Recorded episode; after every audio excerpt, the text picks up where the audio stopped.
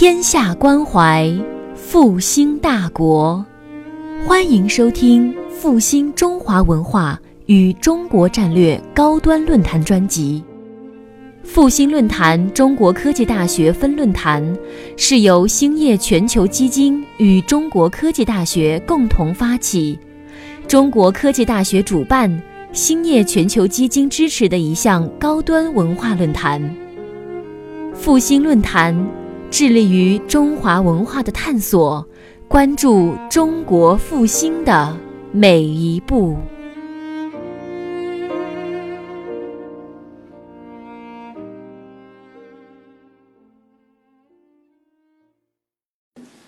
那我今天呢，主要是讲一讲王阳明其人啊，特别是他的农场悟道，再讲讲《传习录》这本书，稍微说一下，啊，讲讲王阳明的思想主要的命题思想，以及王阳明的学术影响、思想影响和现代的意义，啊，不当之处呢，请各位领导、各位专家、各位同学、老师们啊批评指正。我们看这个，他的思想主要的是会谈到心即理、致良知教和知行合一啊。然后呢，我们看这个啊，王阳明呐啊，他是刚才刘总说是绍兴过来的啊，是绍兴人啊，余姚人啊。他讲学于会稽的这样一个阳明洞啊，会稽山的阳明洞，他自号阳明子啊，所以学者们讲他。阳明先生，啊，是阳明洞，哎，这个原因呢，来称他为，啊，那么在他的故乡呢，啊，余姚的王阳明故居啊，我们看有一个正门呐，有“真三不朽”这个匾额，啊，所谓三不朽，我们知道是，嗯，《说申报》啊，啊，他说他听闻，啊，这个古代呀。有这样的话，说太上有立德，其次有立功，其次有立言，啊，虽久不废呀，虽久不废呀，那么此之谓三不朽。一个人呢，能够立言，当然很不简单。啊，西方呢有很多哲学家能够立言于后世，不简单。他能够立功，啊。经略天下，啊，能够啊带兵打仗，或者是治平一个地方，那很不简单。特别还是立德，啊，假如三方面所兼有的话，那就是中国的仁人志士啊，啊，知识分子的一个最高的理想，啊，当然立德是最重要的，啊。那大概大家觉得王阳明这个人呐，真正可以做到立德、立功、立言啊。下面我们也会谈谈他是怎么样来立德、立功、立言。他立志学为圣贤啊。我们看他是啊，当时呢是在啊余姚的家乡啊出生的时候呢，他的祖母。啊，曾经做了一个梦，啊，他梦到的是，啊，一些吹吹打打的神仙呐，其中有一个神仙抱着一个小孩，就递到他的手上，哈，他祖祖母呢做了这个梦，梦到了就，哎，就知道他的儿媳妇生了，啊，生了就生了一个男孩，啊，这个男孩呢，啊，他他的祖父呢，他是读书人嘛。祖父呢就起了一个名字，啊，因为是祖母墓到云彩之中啊，有人踩着仙人踩着这个瑞云呐，到他们家里，呃，家里上上上方啊，呃，送给这样一个孙子，就起名叫王云，啊，王云，他五岁的时候还不会说话，啊，有一个道士，有人说是一个僧人，啊，有一个高人吧，啊，呃，就说呢，啊。这个孩子的名字啊，呃，问他叫什么名字，他叫王云。哦，说破了，意思说他的祖父起的这个名字啊，呃，道出了这个啊真相或者道出了这个奥秘啊，啊，说破了，所以呢，他不说话。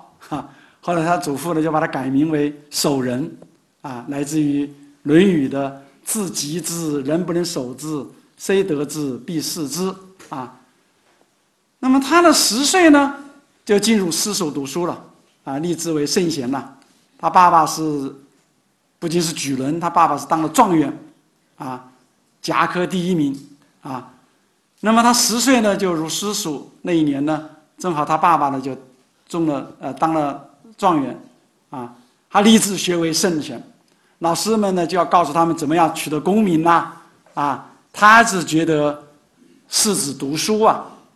啊，不一定就是要取功名呢，啊，还是要做圣贤，啊，做圣贤。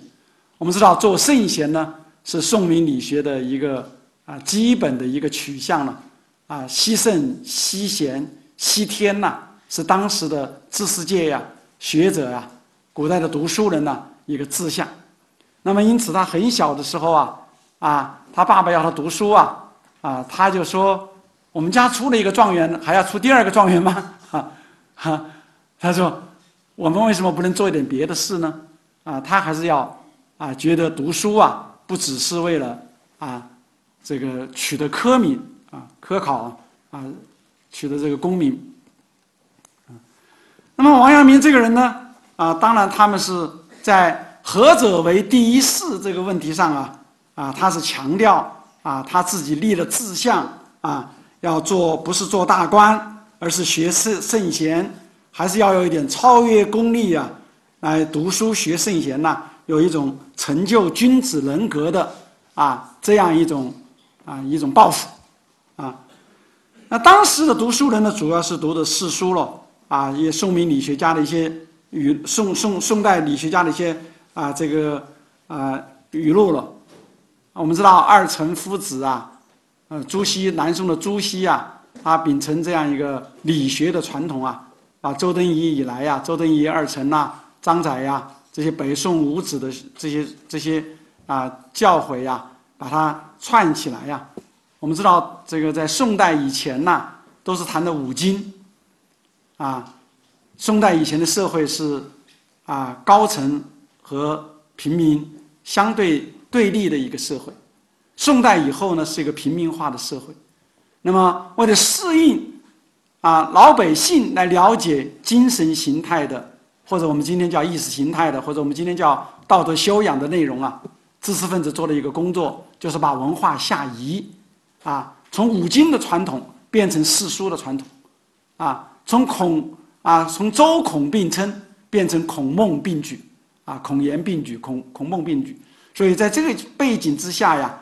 那么士子读书啊，在王阳明的时代呀，那么士子读书呢，就开始是啊读宋明理学家的语录啊，主要是读四书了啊，当然是《论语》《孟子》《大学》《中庸》啊，这样一些啊一些啊，基本上是整个东亚精神文明的一个载体了。我们知道那个时候程朱理学的一个啊传统呢，它是讲天理，讲道理，这个理在哪里呢？啊，理在物中，理在事中，我们要具体的去格物，啊，格物，我们才能够了解天地万物之理，啊。那么二十一岁的王阳明呐，他呢，当然，呃，诸子讲格物啊，啊，大学里面讲的格物致知啊，啊，真心诚意格物致知，修身齐家治国平天下了，这是八条目了。那么格物开始呢，做的这个修养功夫啊。王阳明呢，就与这个诸子的这个理路啊，甚为不契合，啊，他说呢，啊，以前有个姓钱的朋友，啊，在割竹子，啊，在坐在竹子之前呢，几天几夜不睡觉，啊，割病了，他自己也去做了庭前呐，割竹子，啊，当然竹子的修养方法呢，并不是要他这样去啊格物了，啊，那么他要他要他说这个。我们把它作为外在事物的道理呀，来把握的话，他觉得这个和他的啊修养的路子啊，和他要把握要做圣贤的这个目标啊，不太契合，啊，不太的契合。所以呢，他在惜圣惜贤呐，啊，圣惜贤，贤贤惜圣呐，圣惜天呐，这个惜圣惜贤的过程中啊，他觉得。好像没有指望，啊，他对朱熹的这个修养功夫论呢，啊，比较有排斥性，啊，排斥性。我们知道他呢，这个时候呢，就选择了一些啊其他的一些方式，来表达自己呀成就一番啊君子人格的啊一种其他的一些进路。张若水先生呢，是他和和他同时代的一个心学的大师，啊，也是他的好朋友，啊，他说他在给阳明先生做墓志的时候啊，就说阳明先生经过了这样一些过程。我们知道宋明理学家啊，啊，他们的墓志里面呢，啊，经常有人写啊，某某宋明理学家啊，是这个在佛道二世的啊浸润多久多久以后返回到六经。有这样的过程，阳明先生可能也是这样，啊，他少年的时候呢，想做一个侠客，哈，他是有人侠之习啊，啊，这里当然是对于这些东西是采取一种贬低的态度了。我们觉得也不能采取贬低的态度。一个人的人生呐，有不平呐，人生呐有一些过程呐，非常的重要，在这个过程中来修养自己啊，人侠之习嘛，啊，当然就是啊，这个非常强调。啊，侠义肝胆呐，啊，另外呢，他又有骑射之喜。我们知道他少年时代呀，很仰慕两个人物，一个就是诸葛孔明，啊，还有一个呢就是啊马伏波啊将军啊刘秀时候的大将军伏波将军。他学孔明呢，他经常吃了果核啊，留下来摆阵，啊，摆阵仗，啊，特别是呢。他佩服啊八阵图，他恢复孔明的八阵图啊，他呃青年时候管民工的时候，把民工啊来排练这个八阵图啊。他十五岁呀啊，他爸爸在北京做官了，他十五岁的时候就出居庸关，出居庸关考察当时北边的边患啊，他就想到要将来要打打天下的这样一些做法了，怎么样来？来调和啊一些啊民族的一些矛盾，他同时也主张啊这个怎么样来这个做到文武兼备啊文武兼备，所以在武这一方面呢，他的确还不错。呃，十五岁十五岁的时候，居然啊考察居庸关之外的啊那个地形地貌啊，然后呢，他回去以后呢，就做了一个梦，梦到了。伏波将军的庙，他居然去在梦中拜了伏波将军的庙，啊，是十五岁那一年，还留下了两首诗，啊。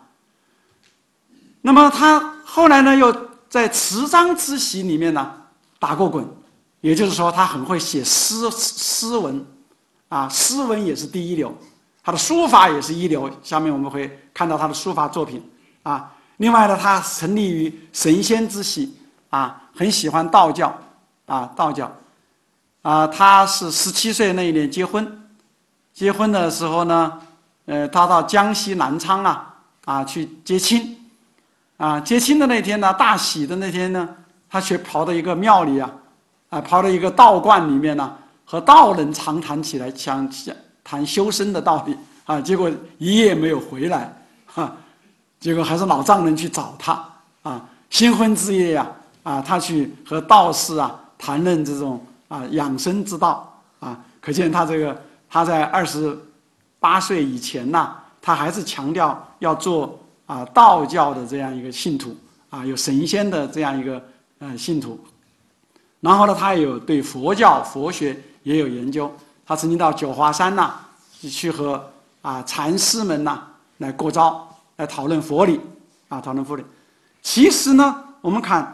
啊，阳明先生呐，一生呐，啊，他其实有经过的很多的啊磨难呐，啊，他的这个所谓的武力呀，他其实也是他生长的一个啊这样一个过程中呃都走过的这些路子，但总体上，他这个人生的根本价值，人所以为人，重要的东西在哪里？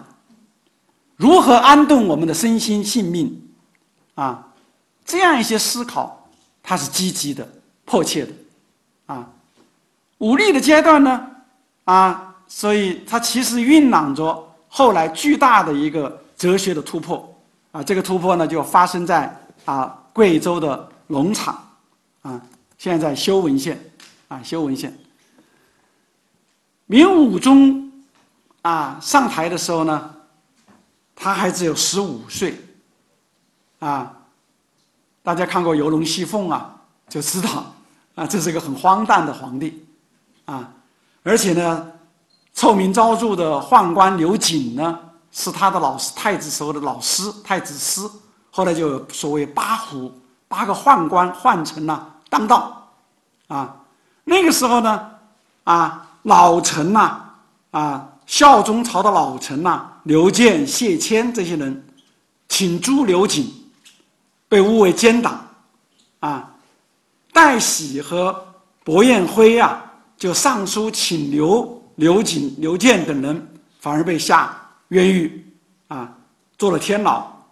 这个时候，当兵部武选亲历司主事的王阳明上书批评武宗啊，杜舍言路，要求啊赦免戴伯二位，啊，这个要把宦官流放，啊，要要把弄臣流放啊。结果呢，他被捕如有如狱啊。啊，廷杖四十，有的说是廷杖五十，被贬到贵州的农场驿呀，做驿丞。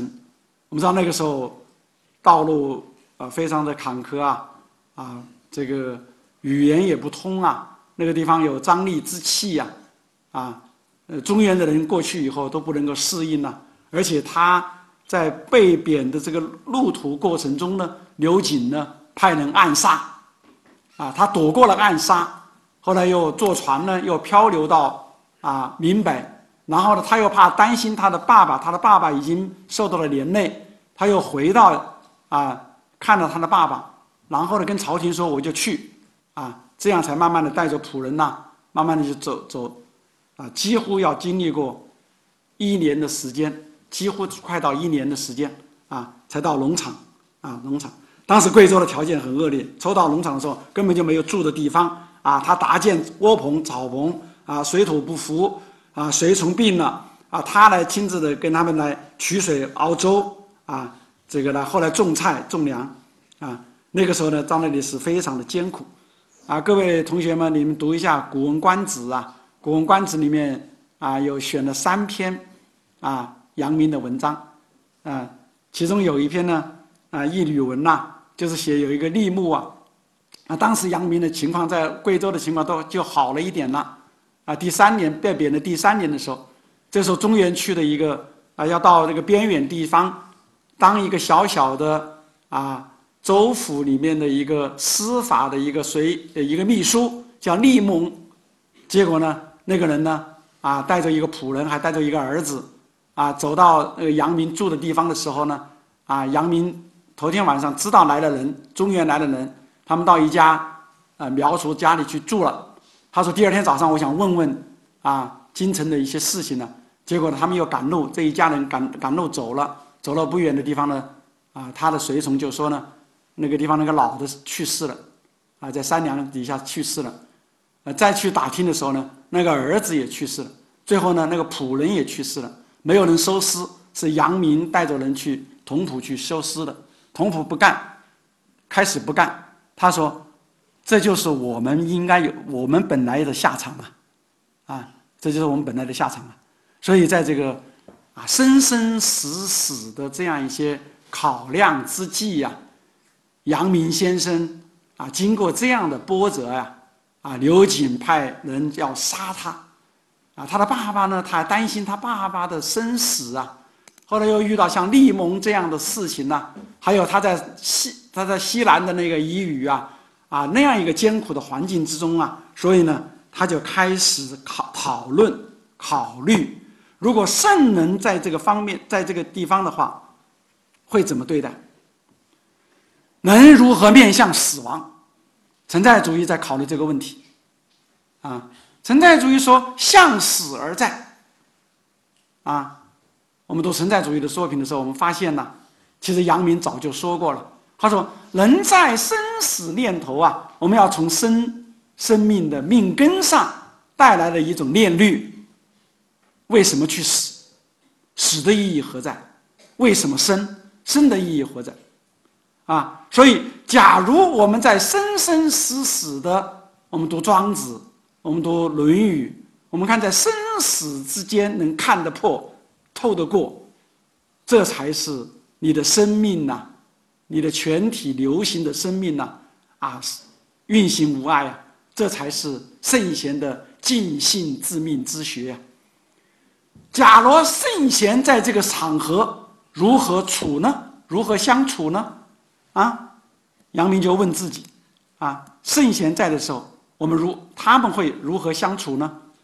啊，你看他这个在阳明洞啊，他就考虑啊，我们在啊这个地方啊，如何澄清杂念，啊，不肯妄言妄行，以什么样的方式来取得内心的平宁、安静、专一，啊。即使是在被贬谪的啊，在思乡之苦之中啊，他要如何的平民？所以呢，三十七岁呀，啊，他是在正德三年到达农场。他前一年初冲离开离开呃京城，在农场整整待了两年，被贬谪前后是三年。他意识到啊，要超脱生死。他在吴后建了一个石墩，啊，端坐其中啊，参悟死的意义，寻求新的平宁，求破生死之祸，啊，一天晚上啊，他坐在石凳上啊，忽然大悟诸子的格物穷理之意，啊，格物致知，致知穷理之意，他觉得圣人之道啊，其实就在我胸中啊。不在外物之上啊，你不在外物那里啊，在我胸中啊。我过去啊，我们常常求你于在事事物物之中，这个是朱子的误导。所以呢，他要把他墨迹的一些五经的一些语言呐想出来，来验证这个事情。他觉得莫不吻合，啊，莫不吻合。所以在这个时候啊，阳明呐。在这一个夜晚呐，恍然顿悟啊，发狂一般的欢呼雀跃起来呀，啊，好像这个云开雾散呐，啊，所以他这个时候豁然开朗，不觉得手之舞之足之蹈之，终于参透了格物致知之旨啊，所以我们看王阳明呐，啊，在身处。危难之际呀，念之在之的在学做圣贤呐，这个根本性的宗旨啊，为阳明带来一个持续的、巨大的心灵的动力。这是阳明在农场有一个哲学突破的一个动员啊。那么自格物致知呢，它是做圣贤的一个修养功夫的基础啊。但是呢。它并不是啊，事事物物中去格。他认为这个天理在哪里？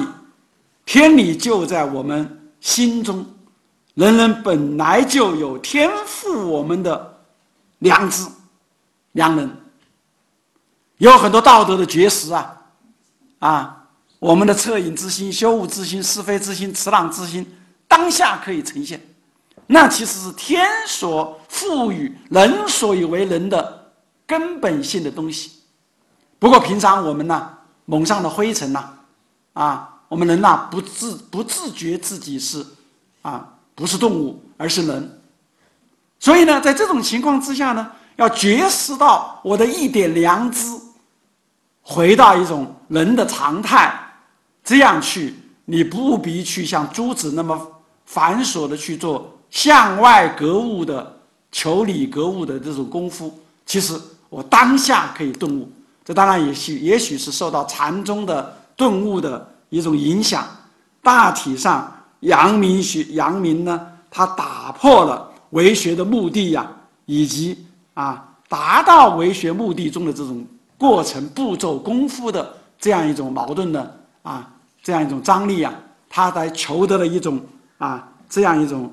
啊，所谓啊，通过超脱生死之念，啊，悟出了格物致知之旨，这就是农场的顿悟。农场顿悟呢，啊，阳明呢就提出了自己的思想，知行合一。下面我们还详细的讲，啊，知行合一的思想内涵呢，下面要讲。但是当时他的大弟子徐爱，啊，也是他的妹夫了，啊，都不能够理解。说古人把知行说成两件事，先生，您为什么讲只是一件事呢？阳明说，《圣经贤传》之中啊，有的人偏重于说知，有的人偏重于说行，实际上针对不同的人来说的，在根本上，知行就是一回事。程朱理学啊，在修养功夫上提出先知后行呐，先自知后涵养啊。那就是主张知先行后，割裂的知行，造成了啊后来的一些学者们呐离开行，单独的求知，啊而不是真知，所行也不是真行，所以知行合一啊，他提出是要纠正当时的学者之偏，啊学者之偏，他在农场呢三年谪居，其实只待了两年。到正德四年年底呢，期满以后，到次年正德五年的三月，到江西的庐陵任知县，啊，阳明心学创立过程中啊，这个时候是最重要的关头。一点是他了悟到五性自足，不假外求，心就是理。第二点，他提出了知行合一，啊，我们知道。啊，在明代的时候啊，诸子理学已经成了官学。啊，所有的士子科考都要，都教科书都是诸子的四书章句集注。当然，这本书注的特别好。朱子是临终的前三天还在修改《大学》的陈义章，啊。但是整个说来呢，明代呢思想史上啊有一个非要，啊非要。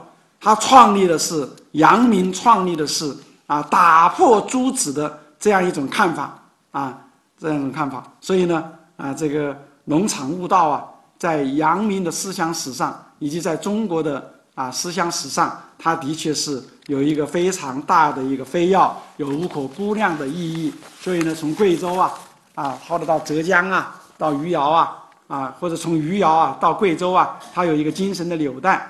啊，有精神的纽带。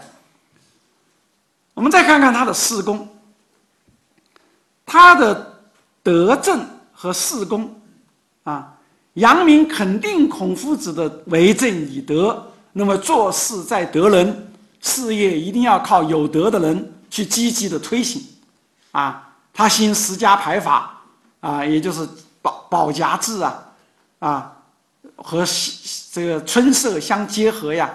啊，那么他如何的去推行啊基层的教化，啊新教化美风俗，批评当时的风俗，争功利保忠信，贵进取而见廉洁。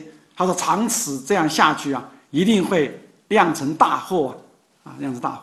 所以呢，他呢就做了一些啊非常重要的事情啊，比方说他要求官员啊。对老百姓要宽正，啊，这孔夫子主张的，要从老百姓的利益出发，啊，要以德为先。他治庐陵县的时候呢，啊，经常失火，那个时候都是木板木板房啊，他在城中辟火巷，火巷，啊，另外镇守呢，横征暴敛呐，他把镇守办了，他制定了一些规章制度，他主张勤政爱民呐，啊。忠于职守啊，视民如商啊，啊，对腐败现象深恶痛绝，啊，深恶痛绝。他有一个编务书，陈言编务书，他说朝中大臣呐，啊，这个外托慎重老臣之名，盘根错节，结党营私，招权纳税啊，纳贿呀，啊，这个是不可收拾。在嘉靖初初年呐，阳明先生总督。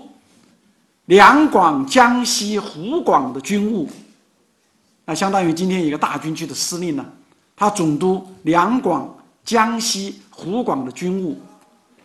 他在一个文中写道啊，杂志里面呢，上朝廷的杂志里面写道啊，他说有事的实质啊，不一定是不不单单是下官侥幸堕堕斗日啊啊偷渡引起的，还是有朝廷的上司之人呐，不争国宪、不恤民事啊，这样来引起的啊。比方说，有很多官员因私事弃职远出啊，那么。很多地方官呐，为了巴结谄媚啊，越境迎送啊，那么因此他出的一个文告，坚决反对越境迎送上面的高官啊官员。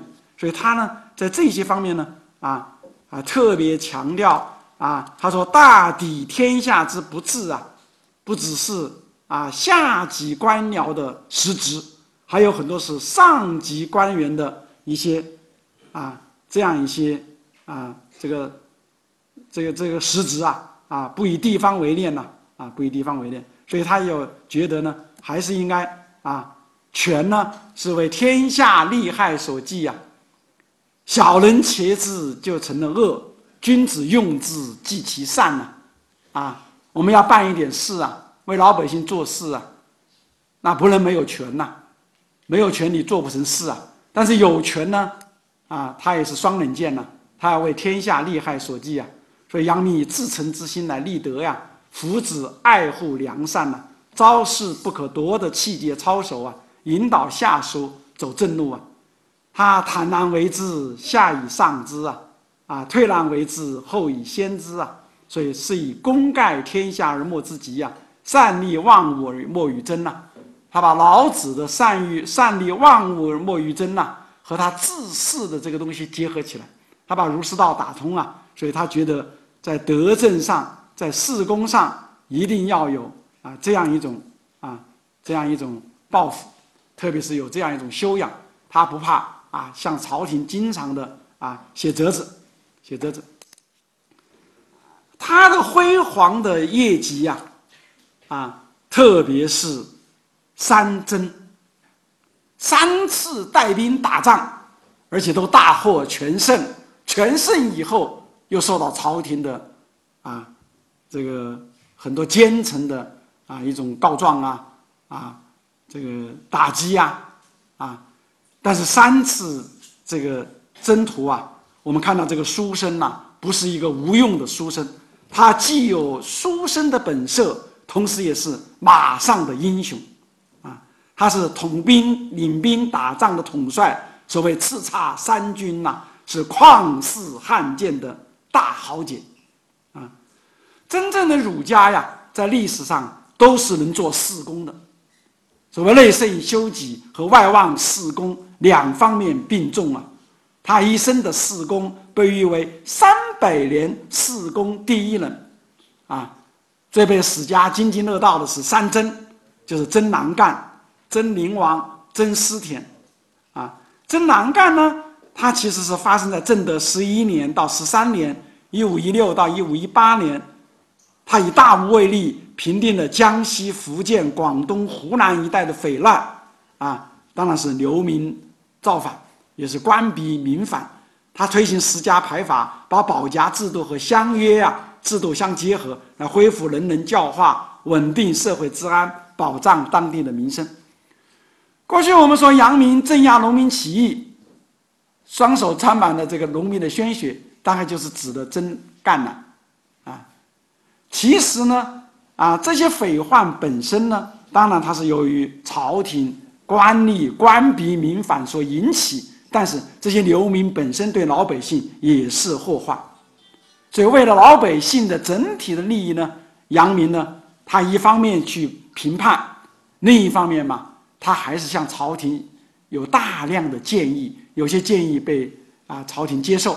啊，还是如何的实行宽政，如何的减免赋税啊，使得老百姓能够生活。啊，而且还有很多教化的方式，这是征赣南。第二征就是征宁王啊，正德十四年，宁王朱宸濠，他是正德皇帝的叔叔啊，他发生叛乱啊，杨明当时并没有接到朝廷的旨意，但是他一知道这个事情的时候，他率兵正在那个地方，本来是做别的事情的，他一下利用了战机，攻下了朱振华的老巢。啊，朱振华呢，啊，他这个杨明呢布了很多疑疑阵呐，使得朱振华不敢出来。十天之内，他结集了一些部队，朱振华呢去掉了最良好的时机呀，被杨明抓了。但是杨明不仅没有受到封赏呢，反而被遭到回谤，遭到诬陷。当时的宦官呐，鼓动正正德皇帝啊，啊，甚至说你把朱正豪放了，我们的正德皇帝再去捉，哈，啊，有很多说他是跟朱正豪勾结的，啊，所以还遭到了回回绑，啊，回绑。这个时候呢，啊，他的确是受到很大的磨难了。一方面他评判有功，另一方面他又遭到诬陷，啊，后来呢他就辞官，啊辞官，好在是啊明世宗继位了，这样他担任了南京兵部尚书，加封为新建伯，啊，杨明两次立立立辞爵位都没有如愿，又想回乡省亲也没有得到批准，后来呢？他以父老老父啊病重，啊，要讲学等等的理由，这样才到岳中去讲学了六年，回到了故乡。后来在粤中的六年呢，是他的一一生中啊最好的时机，在那里聚土讲学呀，啊，有很多的收益。第三征呢是征思田，这是嘉靖七年，一五二八年，朝廷征召杨明呐，啊，平定。啊，思田，他踏上征途的时候苦暑难耐呀，他又有病，肺部不好啊，腿腿部也受了伤啊，在恶雨肆虐的南方啊，他平定了广西思田啊思恩田州的这样一些土司少数民族土司之间的一种叛乱，他采取了一些措施，加强治安，施以教化，但是。终日劳顿劳累啊，诱发了他的肺部肺病，啊肺病。这一年的十一月呢，完成使命的杨明呢，他要急着回家，因为病情加重了，啊，朝廷呢还没有批准的时候，他也要急急的就走了，急忙急急忙忙的回家，因为那个时候他生了痢疾，腹泻很重，啊，这个时候他在广西柳州的时候，过柳州的时候，他们说。这里有马福波的庙，在梧州的时候，梧州有马福波的庙。马福波啊，是光武帝的大将啊，是少年王阳明很憧憬的人物了。马福波讲马革裹尸，啊，十五年十五岁的时候，王阳明曾经梦到过自己进过马福波的庙。四十年后，他打仗经过回班师回朝的时候。经过梧州，终于进了马福波的庙。他写诗说：“四十年前梦里诗啊，此心天地岂能违？”可是马福波讲的是马革裹尸啊，王阳明也没有能够活到回到家乡啊，他也就在回家的途中去世了。当乘坐一叶扁舟抵达江西的南安。今天的大余县的时候，他已经卧床不起了。他的弟子周吉正在南安做官，听说恩师来了，赶快迎候。两三天以后啊，当月的二十九日，十一月二十九日，也就是西历的一五二九年一月九号，一代哲人在南安境内的长江岸边，破的一个木木船上去世了。哲人其伟啊！是非常悲痛的事情。临终之前呢，弟子周吉赶过来呀，啊，压抑着悲惨呜呜咽呐，问恩师还有什么遗言呐？啊，阳明先生微微的张开了嘴唇，微笑的回答：“此心光明，亦复何言呢？”还有什么说的呢？啊，此心光明，亦复何言？这一年五十七岁。啊，五十七岁，啊，他死了以后呢，也遇到一些大的麻烦，很多宦官呢参他，说他并没有得到朝廷的旨意就私自回来，其实他是身体非常不好的，他想赶回去看看亲人，陈明道先生有诗说啊：“富贵不淫贫贱乐，男儿到此是豪雄啊。”阳明的学学说和他的圣贤志向、出生入死的经历呀，啊，波澜壮阔的人生，以及他豪雄般的气质，这是密切相关的。他的一生充满着坎坷，但是他一往直前，生机勃勃，啊，他的生命蕴藏着深度的啊一种智慧呀，啊，所以他是阳明学以他阳明本人以他自己的人生。来诠释了他的良知学说，啊，良知学说，这是我们讲阳明的啊，他的这样的一生。他的著作呢，我们前面讲他的立德立功，啊，立言呢，在立言方面啊，收入《古文观止》的，比方说像《尊经尊经》呃《尊经格记》啊。你看，他说：“经是常道也，其在于天，谓之命；其在于其父于人，谓之性呐；其主于身，谓之心呐。心性命一也，通人物，达四海，塞天地，亘古今呐。”啊，这是他晚年在岳中讲学的时候啊，来讲经啊。他有一篇《象辞记》，是写大禹的弟弟象被封到湖南一带呀。有辟国去，哎，少数民族啊，贵州啊，还跟他记做了词，他觉得很不解。他在向西南的土司问的时候，哦，他也知道，哦，为什么要纪念象呢？象是个很荒诞的人物啊，啊，非常不好啊。在这个大顺，他很他他听那个后母的话呀，啊，他听他母亲的话呀，要杀大顺呢，啊，做了很多坏事啊。大顺呢不计前嫌，还封有毕国啊！今天湖南道县这一带啊，被给他呀啊，有这样的事情哦，他就阐发的道理的啊，王阳明阐发的道理是：像这个人呐，被西南少数民族奉供奉在祠里面呢，他昭示的是，其实是大禹的思大顺的思想啊，还是说天下没有不被感化的人？大禹感化了他王明的弟弟等等。大家看《古文观止》的这三篇文章啊，都非常有意思。一吕文呢，就是刚才我讲的那个立木的故事。最能代表阳明的思想的呢，啊是啊他的《传习录》。阳明的书法也是一流啊，啊徐文长、徐渭讲啊，王羲之的字太好，人们只记得他的书法，忽略了他的高尚的人格和杰出的人才才能。阳明相反。人们只记得他的人格、事功和学问思想，忽视了他极高的书法成就。其实，在文章、在书法上，阳明说都是枝节小技呀。但是，啊，这些书法作品呢，在今天看来，也还是书家们啊膜拜的一个对象啊。他一生的成就呢，还在于他的学术思想啊，学术思想。然后我们看《传习录》这本书，它是有代表性的。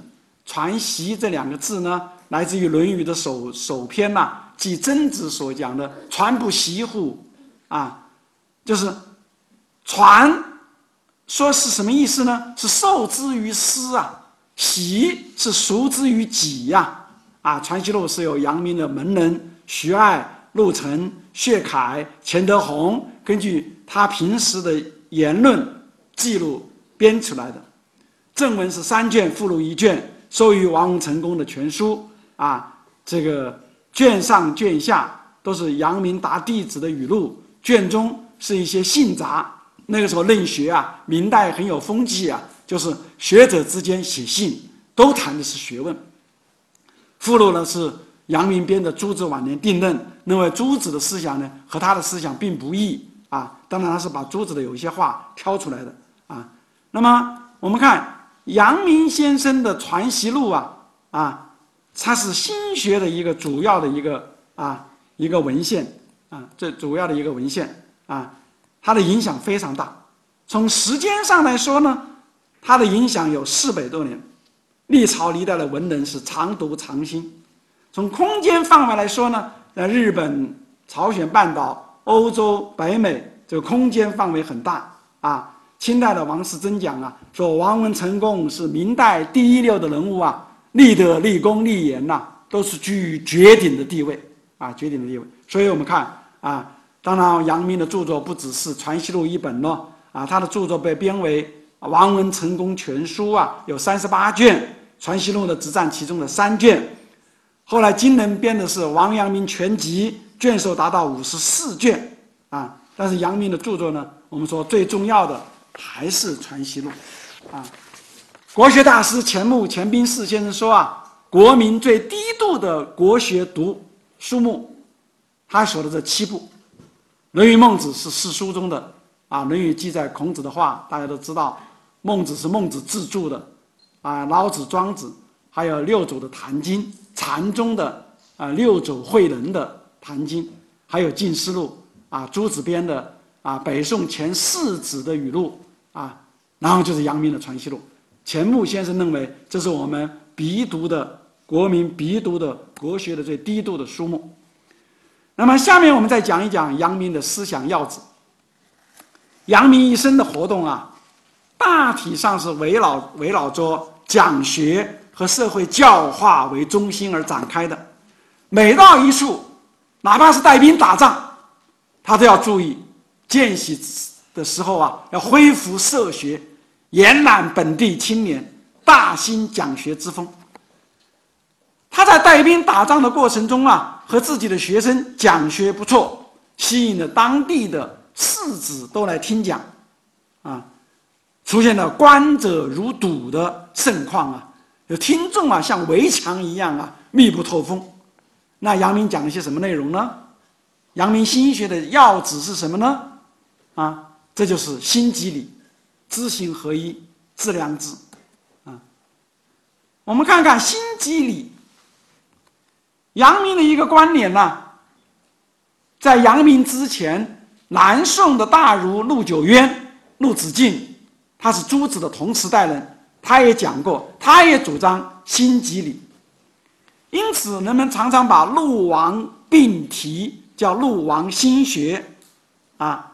但是陆子呢，是因自己读孟子而自得之；阳明呢，是经历和朱子学的啊长时期的对话，自己的不断的探索啊，才体悟到的啊，体悟到。所以和陆九渊相比呢，王阳明对心即理命题的一个内涵的揭示更具体、更深入啊，更深入。传习录啊。记载了阳明与弟子徐爱对心即理的命题的讨论，啊，意思就是说呢，啊，这个父母身上并没有蕴藏着孝的道理，君王身上也没有蕴藏着忠的道理，同样，朋友身上、老百姓身上也没有蕴藏着信和仁德的道理。那一个人要讲忠孝仁信，总归不能向别人的身上去求啊。这些道理在哪里呢？阳明认为就在你我，在我们每个人的身上，在我们每个人的心中，我们每个人心中都有敬老孝亲、忠于职守啊、言而有信、人民爱物的这些道理啊，这些道理。所以在宋代的这样一个大的思想背景上啊，有所谓程朱理学，有所谓陆王心学，共同是。宋明理学或者叫宋明道学，阳明的心即理呢，有极大的一个思想价值啊，极大的思想价值啊。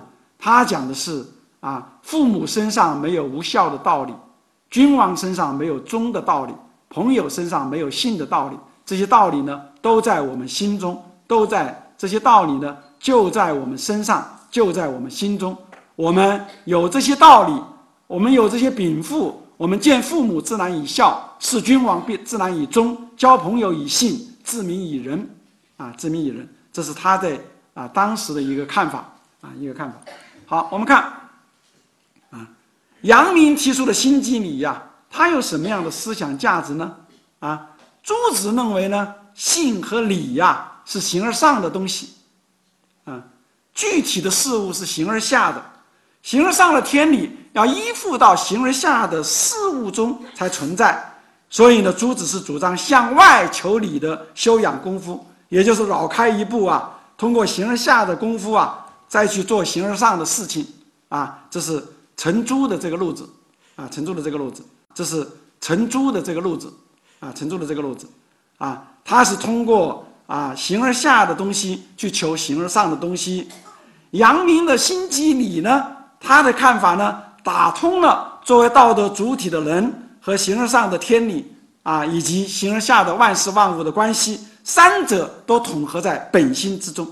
因此，他主张直接的啊，到本心啊去做功夫，去掉人欲之私啊，三者都统合在本心之中啊，彰显本心所蕴含的天理的光明。我们只在此心中去人欲，存天理上用功夫啊，这是阳明和朱子的不同。啊，我们看阳明怎么讲呢？他说：“身、心、意、知、物，这五者是贯通的。”啊，他说：“我们做一个道德行为，刹那之间呢，我们有一种正义的冲动，冲上去，《欧阳海之歌》啊，欧阳海冲过去，哎，这个刹那之间，他想到的那么复杂的过程吗？然后我们读中学的时候都背过。金静迈同志写的小说《欧阳海之歌》最后的那一部分啊，在短短的四秒钟内，欧阳海，你看到了什么？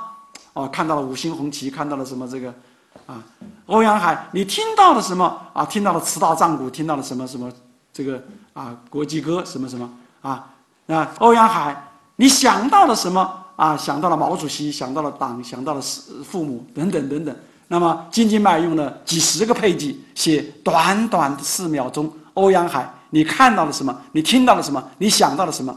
我们知道，欧阳海在岔路之间呐，一匹战马横在钱塘江大桥上，呼啸而来的列车载着一些乘客，马上要过来了。欧阳海在那个时候什么也没有想，什么也没有看到，什么也没有听到。他的使命就是，他是守桥部队的战士，把这匹战马推开了。呼啸而过的列车把他碾死了，他尽忠了。那么，在欧阳海的道德行为见义勇为的这样一种忠烈行为之中啊，他到底有什么样的过程呢？所以，身心意知啊，其实都是统一的。我们的主宰是良心、良知，它的发用就是我们的一些意念。这些意念，我们要克服那些私欲、思念。所以义的本体呢是良知啊，义的所在就是展现出来，就是我们做的一些事情了。所以我们遇到了呃侍亲侍奉父母的时候啊，当然侍亲就是一个物；我们侍君侍君就是一个物；人民爱物人民爱物就是一个物。总之这些东西呀，不在心外啊，没有心外之理呀啊，没有心外之理。所以他讲的是啊，我们要求义求理。都要求之于无心，他采取一种强势的心外无物、心外无事、心外无理、心外无义、心外无善这样一种表达方式。但是心外无物吗？人们就质疑他。所以《传习录》里面呢有一个蓝正观花的故事，啊，他的朋友就质疑他说：“先生，你游蓝正的时候啊，啊。”这个朋友就指着花树就说啊啊，这个樱花呀，天下没有心外之物。那么这样一一个花树在深山里面自开自落呀，与你的心有什么关系呢？与我的心有什么关系呢？阳明先生的回答是：您未看这个花的时候，这个花和您的心同归于极；您来看这个花的时候呢，这个花的颜色一时明白起来。你就知道这个花不在你的心外了，啊！长期以来呢，我们把这个是作为主观唯心主义是加以批判的，其实是一种误解。阳明的回答并没有否定事物的客观实在性。我们看，他说：“未看此花时啊，此花和你的心是同归于极的。这个极就是不彰显，不是不存在，否则同归于极。”就成了花也不存在，心也不存在了。哪个主观唯心主义者说心不存在呢？所以他还是承认花是存在的、客观的。关键是第二句，你来看这个花，你主体参与了，你这个花的颜色意识明白起来，你赋予它意义了，你就知道这个花不在你的心外。意识明白起来呀，就是使这个花有了意义和价值。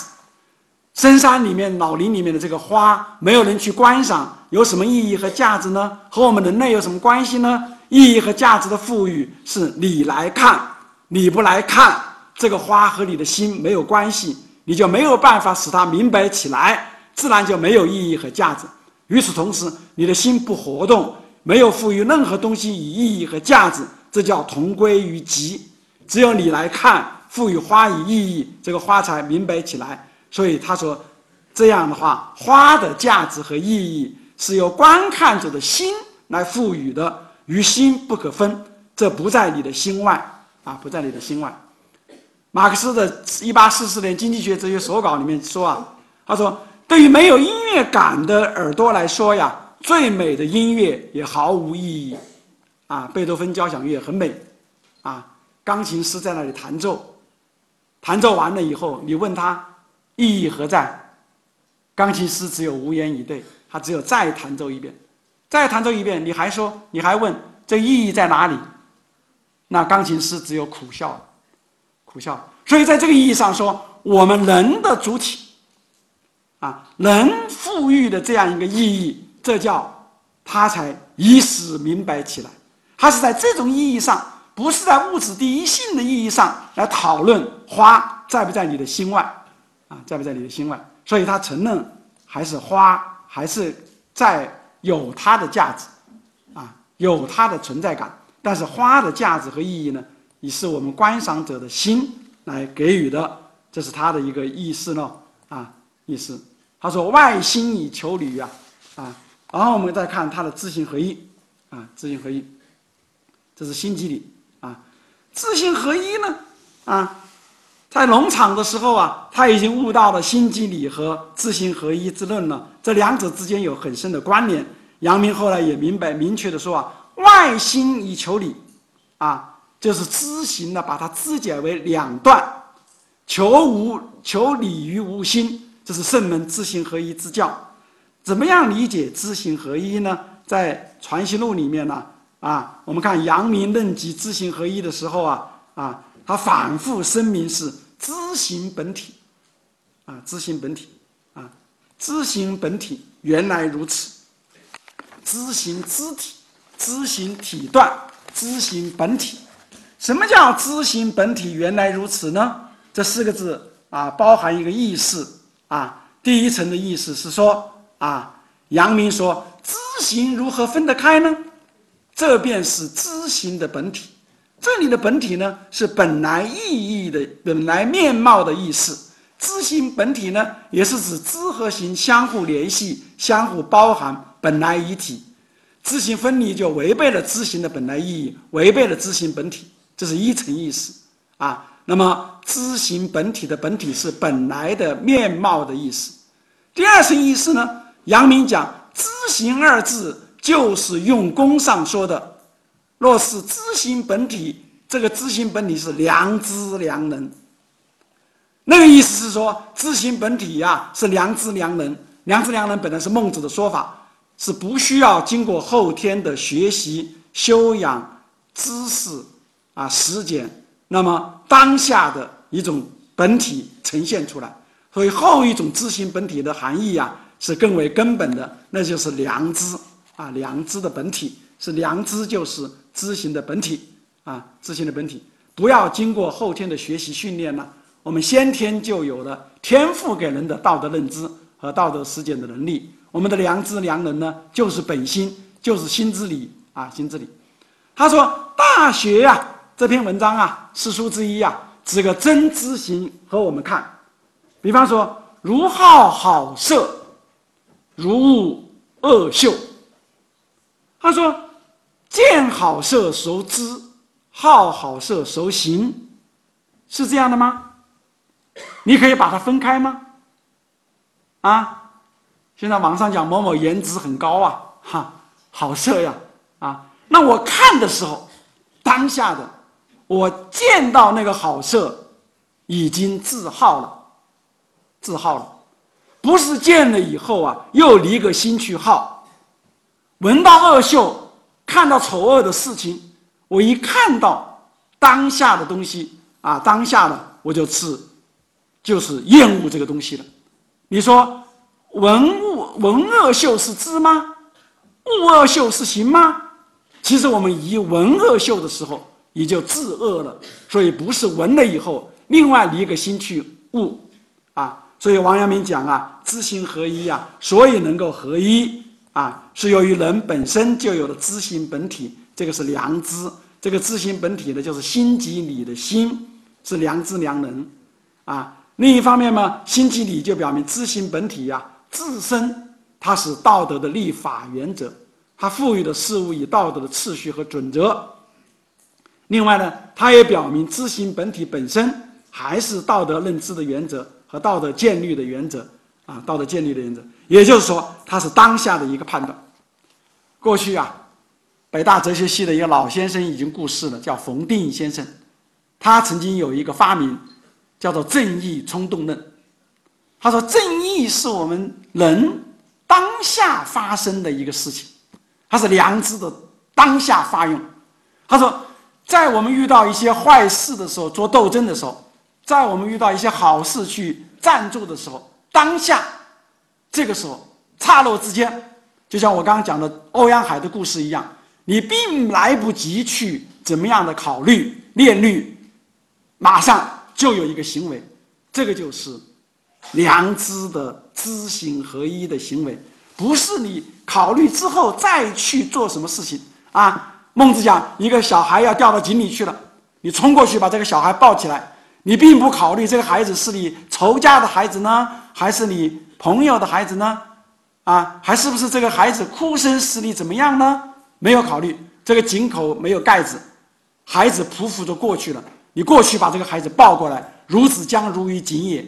刹那之间，你当下想到的是，孩子不能掉到井里去，啊，所以在这个这个时候啊，我们讲知行本体呀，它既是道德认知的原则，也是道德建立的原则。我们见父母自然知孝，见兄长自然知悌，啊，见孺子如井自然知道恻隐之心，这就是良知。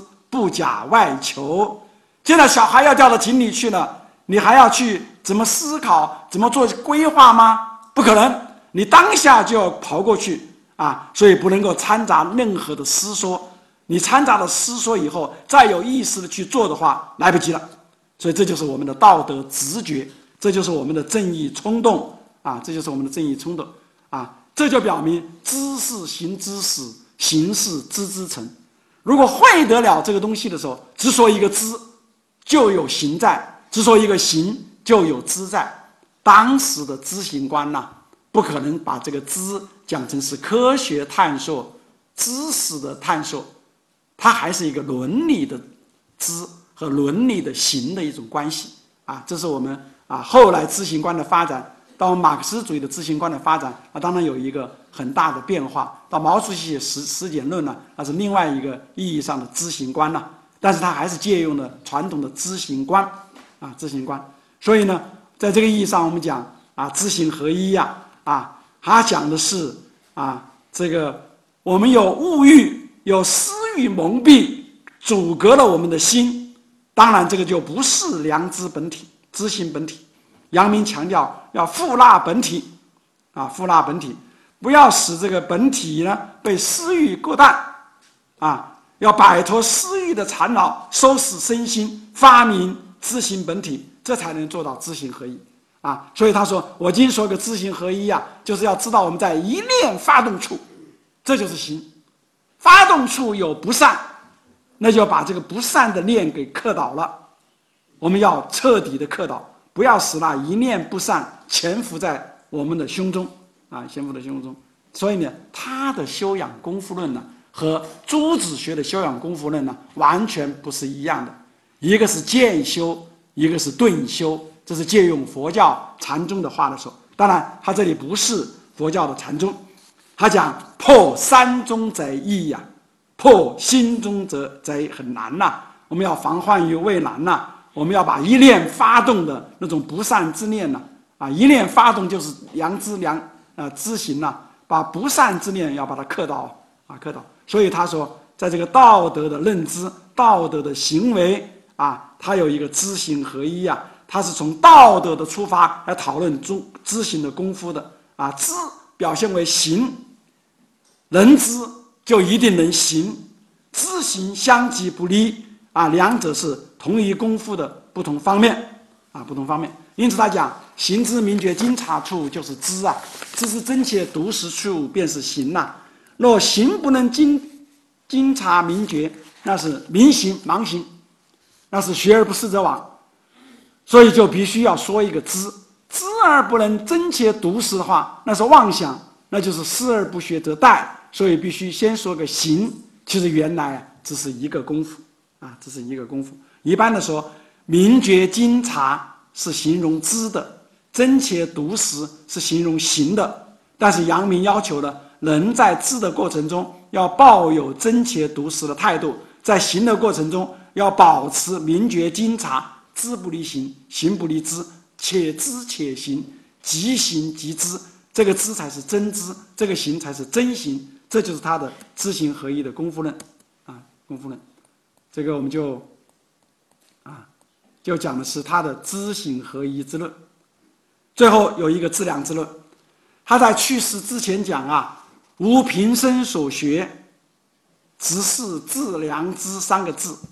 致良知是阳明一生的思想总结，良知就是孟子的啊，人之所不学而能是良人，不虑而治是良知啊。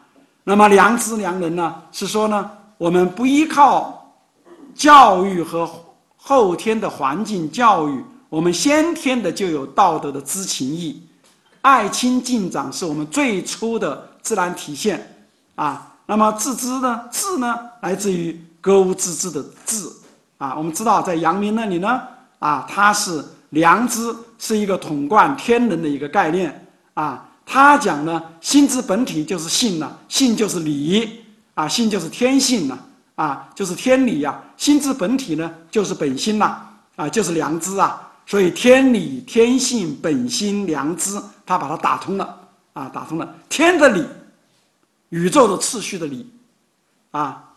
宇宙天对人的一个规定性的天性，人的道德的本质和主宰本心，三者是一致的、贯通的。所以他讲良知啊，是随时知是知非。传习录里面有很多，比方说良知只是个是非之心呐，它是一个判断当下的一个道德判断；是非只是个好恶啊，好恶就只是尽了是非呀，只是只只是是非呢啊，只是非呢就尽了万事万变了。啊，是非之心是不虑而治，不学而仁，是所谓良知也。良知只是一个天理，自然明觉发现处啊，就有一个真诚彻谈，啊，就是它的本体，啊，就是它的本体，这就是我们的一个侧影，啊，一个侧影。所以呢，啊，阳明学的知心即理，知行合一，最后归结为致良知教。致良知，他说是学问的大头脑，是圣人的教人的教人的第一第一义。啊，良知是天地之心啊，天地之心。致良知，我们看啊，它是不断的向至善的本体的复归，达到极致的地步。至，做名词讲，名词讲，它是终点、终极、极点的意思；做动词讲，是达到极点的运动的这个过程，这个意思。啊，所以致良知啊，它其实也是良知自其自。其极扩充良知本体，全体沉入，冲塞流行啊！所以阳明认为呢，良知是有本体有作用啊，孩弟之童啊，爱敬亲人呐，它本身就是良知本体的自然表现。当然，我们要把这个良知保任下来，扩充出来，良知本体才能呈现出来，呈露出来。所以，我们每个人呢，啊，心中都有良知啊，都有良知。良知呢？它是主宰，它是原则。王阳明呢，他有《咏良知诗》有四首，其中两首是他说：“我们每个人心中都有孔子。”我们是不是把孔子的教言、孔子的话就作为一个判断是非的标准呢？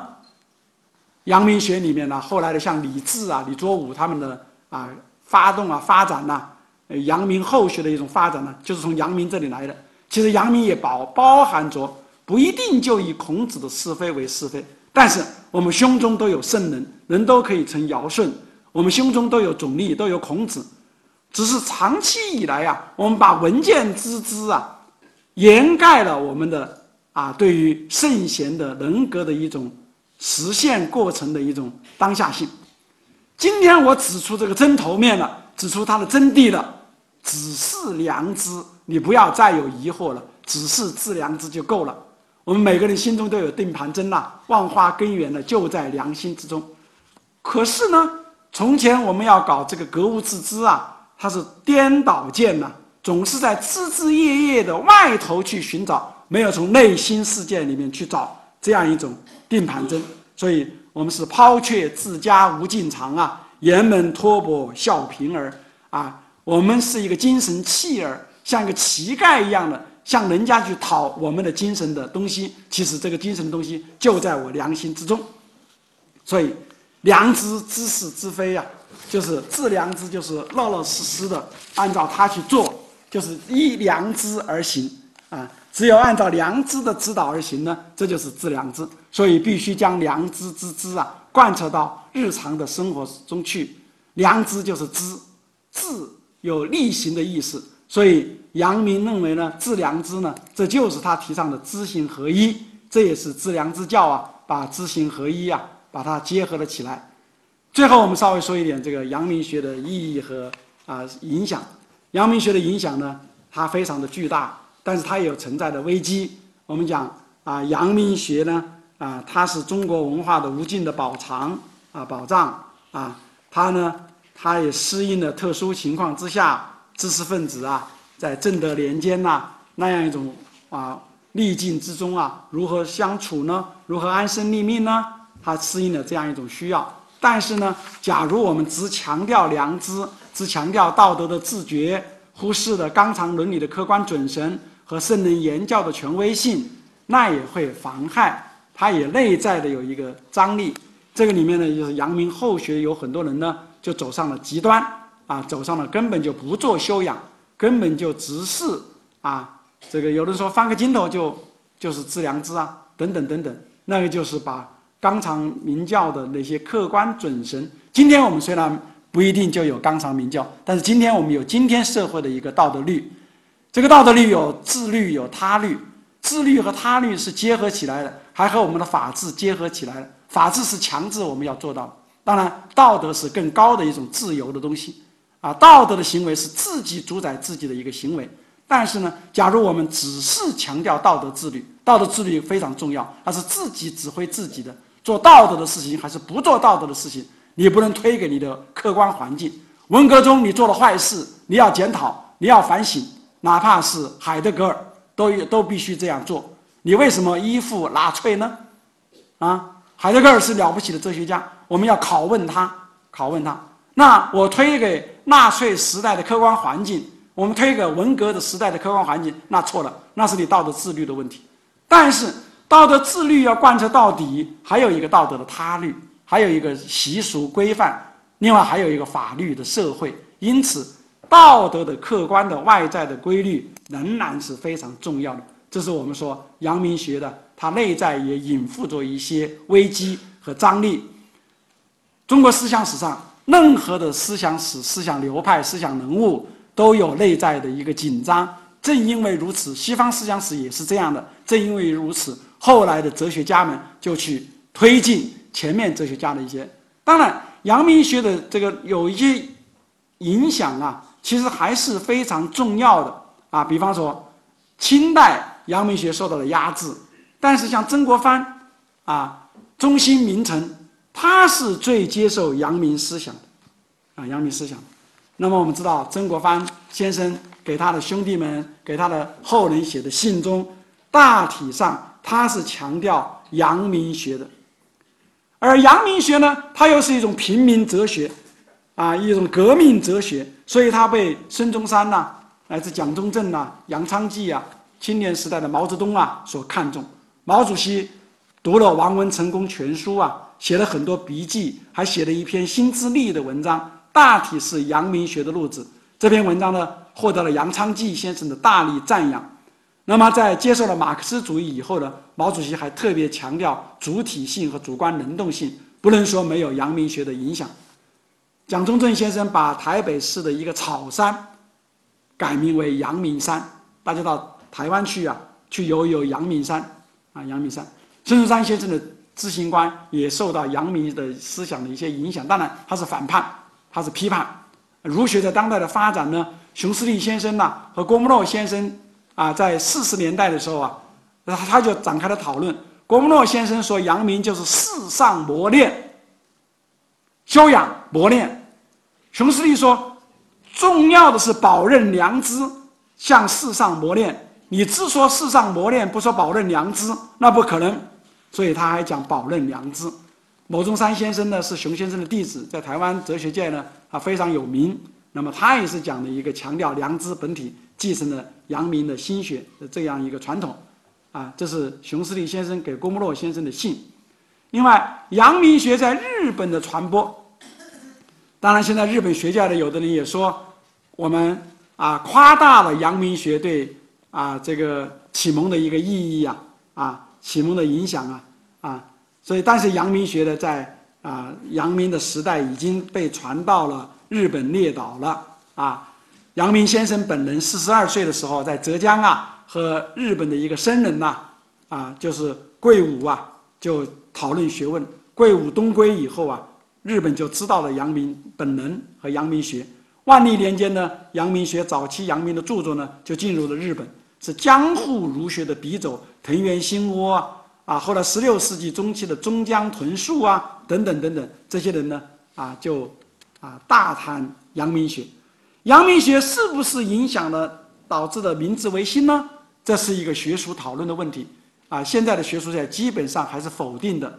但是，冈田武彦先生呢，他说中国的阳明学在明亡以后啊，遭到空前激烈的非难呢。但是在日本呢，阳明学得到彻底的发展啊。零三年我在日本关西大学做研究的时候呢，啊，专门是去拜访过啊，这个冈田武彦先生，啊，在九州，啊，冈田武彦呢，这个先生很了不起，啊，他在改革开放以后，首先带领一些日本的团队，日本的一些市民到浙江绍兴找阳明的梦，一到阳明梦前就跪拜在这个梦前呢，痛哭流涕。后来他在日本化缘。收集了很多啊名财呀啊老百姓和财团资助啊啊修了阳明的梦，修了阳明的遗迹，后来就走阳明的路啊，把江西的一些阳明的遗址、贵州的一些阳明的遗址，都是啊冈田先生呐率领日本的一些啊一些人士啊过来修复的啊修复的，是八十年代到九十年代的时候啊冈田先生很了不起，他是啊这样的一个人物。另外呢，朝鲜的阳明学呢没有朱子学那么呃发展，但是朝鲜的阳明学呢啊也还是有一些啊这个成为朝鲜的实学的一个基础啊一个基础。这是我们讲好。陈荣杰先生在美国啊，他是开平人啊，他跟狄伯瑞啊一起讲宋明理学，在美国呢，他编的这个中国哲学的资料书很有影响。他也把《传习录》做了详注集评，啊，把《问思问录》也做了详注集评，啊，那么有名以来呀，有名一代呀，王学播展全国呀，支配国人的思想北有余年呐。那么他的致良知和知行合一之子啊，是我们的擎天高峰啊。而无善无恶心之体，有善有恶意之动，知善知恶是良知，为善去恶是格物的四句教啊，俱颂百载呀。今天我们来不及讲四句教。啊，东渡日本呢，异地开花呀，啊，成为明治维新的大的胜利呀。所以这个强健的思想呢，是来自于《传习录》，啊，来自于《传习录》。呃，最后呢，我们稍微说一下阳明学的现代意义。阳明学的特质呢，它是彰显了人的道德主体性。它对待我们当下的一些状况啊，还是说知行合一、真知啊，这个真知真行呐。我们还是要强调人性的光辉。我们不仅要照亮自己，还要照亮他人。我们不要向下沉沦，不能为无欲所遮蔽。啊，今天的享乐主义、拜金主义、虚无主义，啊，我们要对当代的生态危机、啊信仰危机、道德危机来做出一种反省。比方说，对生态危机来说，阳明先生他强调仁者以天地万物为一体，啊，仁者以天地万物为一体，把真正这坦的仁爱扩充出来，啊，对草木鸟兽、瓦石山水，乃至于啊瓦石本身。都有深刻的生命关怀，啊，发挥孔子和孟子的思想啊啊，因为不管是动物还是植物，还是自然之物，还是人造之物，我们都要顾惜它，它们都有自己的权利。在不同的生物圈层里面，我们要强调它们自身的价值啊，自身的价值。所以，致良知也包含着一种我们自己去反省自己，我们反思人的贪欲，反思人的占有欲，以及对。万物的不尊重，啊，这样产生一种过度的取用和开发。我们今天的生态危机呀，啊，我们的这个水资源呐，土壤资源呐，啊，这个空气资源呐，破坏呀，也需要我们有这样一种心态。另外，知行合一呢，啊，知是指良知啊，啊，我们这个经常遇到这样的问题，说你讲的非常好，儒家讲的非常好，《论语》我们读了也非常好，但是我做不到。阳明讲知行合一，就针对这个问题来的啊！我们要啊敬爱呃老百姓呐，爱亲呐，敬老啊，要修身齐家呀，要尽职尽伦呐，要为政理事啊，做一分就体认一分良知，行一分就体认一知啊，体认一分良知就行一分，这一点呢，他对今天的我们的道德建律啊，完善自我呢，给予勇气。另外，阳明的亲身经历呢，他要表明呢，为政之道在于明德亲民。所以他解释《大学之道》在明明德、在亲民、在止于至善的时候啊，强调道德明明德基础之上的亲民，这个要啊体验民间的疾苦啊，亲民呐，以民为本呐，这对我们今天干部的修养也是非常有意义啊，非常有意义。另外呢，我们看这个呃，关于阳明学呢，关于阳明其人呐，阳明呢是了不起的大师了啊，质量这个《传习录》是了不起的著作呢啊。那么阳明的思想呢，在今天还有价值和意义呢。由于时间关系呢，我们今天只是讲了一个啊粗略的大概，啊，只是抛砖引玉啊。啊，我呢并不是研究阳明学的啊专家，我只是瞟学了一点啊。阳明学讲学贵自得，世上磨练，推崇大学古本，强调诚意的重要，都需要我们去琢磨。我们要了解阳明，了解阳明学，最好的方法无过于大家一起读一点阳明的书。啊，谢谢各位。